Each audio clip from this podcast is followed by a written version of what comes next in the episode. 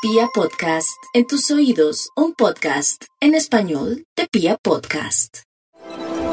Los cáncer para este 2022 cuentan con la presencia del planeta Júpiter en dos dimensiones distintas y amables. El primer semestre maravilloso para los grandes viajes, todas las expectativas que tienen de moverse hacia otras latitudes, eso se les da con una enorme facilidad.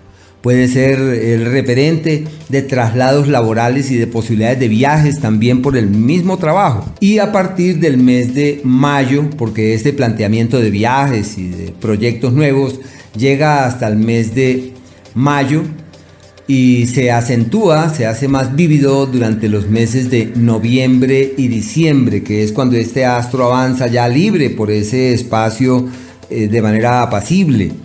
Así que entre mayo y octubre el ciclo del éxito profesional se le llama el tiempo de la fama, del logro y de la prosperidad. Todo aquello que quieran emprender tiene futuro, ya sea eh, en temas de inversiones eh, financieras y de movimientos del dinero que pueden multiplicarlo, como el acceso al trabajo de la vida.